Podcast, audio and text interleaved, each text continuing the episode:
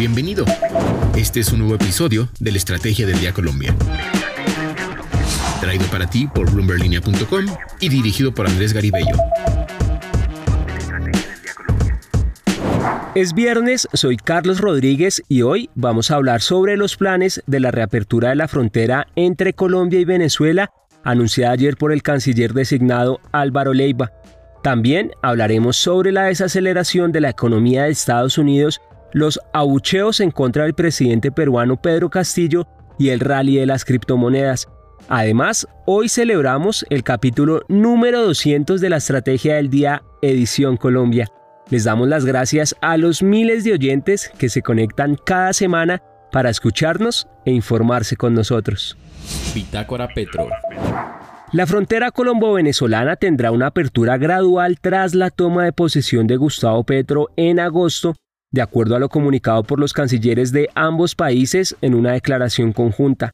Carlos Faría, canciller de la administración de Nicolás Maduro, y Álvaro Leiva, representante de la Cancillería colombiana, designado por el presidente electo Petro, lo anunciaron tras un encuentro en la ciudad de San Cristóbal, en el estado fronterizo de Táchira. Los gobiernos prevén reabrir las embajadas poco después de que Petro se posesione como presidente el 7 de agosto. Los grupos empresariales dicen que el comercio bilateral podría crecer 1.200 millones de dólares para fines de año una vez se normalice el comercio. Faría dijo que las fronteras comerciales se abrirán de forma gradual buscando preservar la paz y seguridad del territorio. Este es un nuevo paso que da el próximo gobierno a pocos días de que se posesione. Ayer les contamos detalles de la reforma tributaria que está cocinando el equipo económico de Petro, quien recibirá la banda presidencial en poco más de una semana. El evento de posesión estará a cargo de la compañía Plaza Mayor Medellín Convenciones y Exposiciones, la misma que prestó la logística para el cambio entre Juan Manuel Santos e Iván Duque en el 2018. El contrato está tasado en 3.571 millones de pesos. Lo que debes saber. Ahora cuatro datos para este viernes. El primero, la TRM arranca en 4.375 pesos con 51 centavos. El segundo dato, very strong labor market, and it's just not consistent with you know 2.7 million people hired in the first half of the year. Uh, it doesn't make sense that the economy would be in recession with, with this kind of thing happening. So uh, I don't think the, the U.S. economy is in recession right now. Ese audio lo escuchamos ayer cuando el presidente de la Reserva Federal, Jerome Powell, dijo que no creía que la economía de Estados Unidos estuviera en una recesión, pero los datos cada vez le juegan más en contra. Mientras se enfrenta la inflación más alta en décadas, el PIB de ese país cayó por segundo trimestre consecutivo, lo que para algunos analistas es una recesión técnica, mientras que para otros, los más optimistas, plantea por lo menos un escenario de estanflación, es cuando hay un crecimiento nulo o muy poco y una inflación muy alta. Los mercados no tomaron del todo mal la noticia y aumentó el apetito por el riesgo, pues ahora apuestan a que la Fed modere su discurso para no enfriar aún más a la mayor economía del mundo. El tercer dato, y si el miércoles fue la Fed, hoy es el turno para el Banco de la República que se reunirá para decidir si aumenta o no la tasa de interés. Las expectativas de los analistas de Bancolombia indican que los tipos de referencia aumentarían en 150 puntos básicos y llegarían hasta 9%, con lo que el emisor comenzaría a acercarse al fin del ciclo de alzas.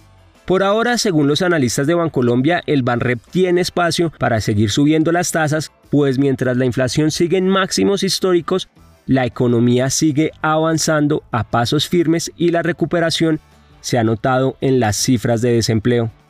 Y el cuarto dato, ayer el gobierno del presidente peruano Pedro Castillo cumplió un año en el poder cargado de polémicas, el mandatario visitó el Congreso de la República para entregar su primer mensaje a la nación y dijo que se le ha difamado sin ninguna prueba.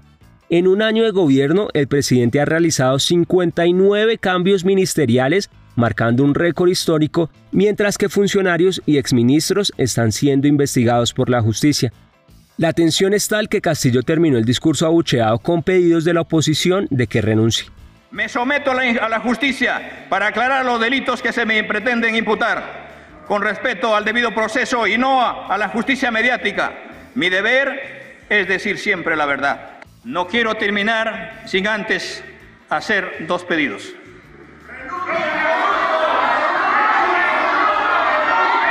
Una lucha frontal contra la corrupción.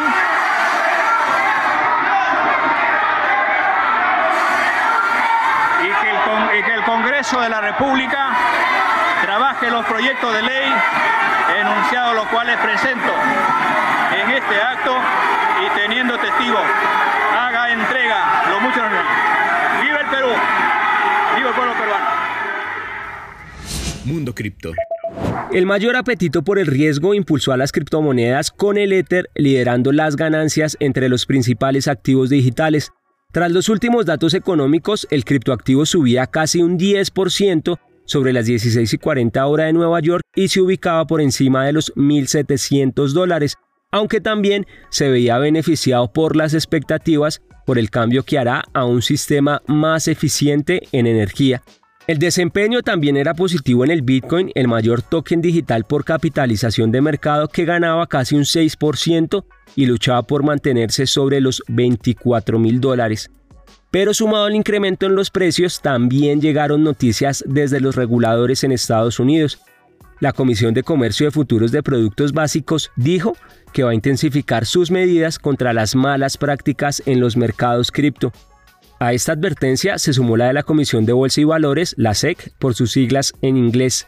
En un video publicado el jueves, el jefe de esta entidad pidió al personal de la agencia que trabaje con las plataformas de activos cripto para que estén reguladas de manera similar a las bolsas de valores. Bloomberg News informó a principios de esta semana que la SEC ha estado investigando a Coinbase, la mayor plataforma de comercio de criptomonedas de Estados Unidos, por la posibilidad de que tenga listadas divisas o valores no registrados. Para seguir al tanto de lo que pase con la economía y los negocios, los invito a que visiten bloomberglinea.com y a seguir nuestras redes sociales. Suscríbanse a este podcast y regístrense a nuestra newsletter diaria Línea de Llegada para conocer el cierre de los mercados. No olviden que acá está la información independiente que une a América Latina. Muchas gracias de nuevo por acompañarnos en estos primeros 200 episodios. Nos escuchamos la próxima semana y feliz descanso. Esta fue la Estrategia del Día Colombia.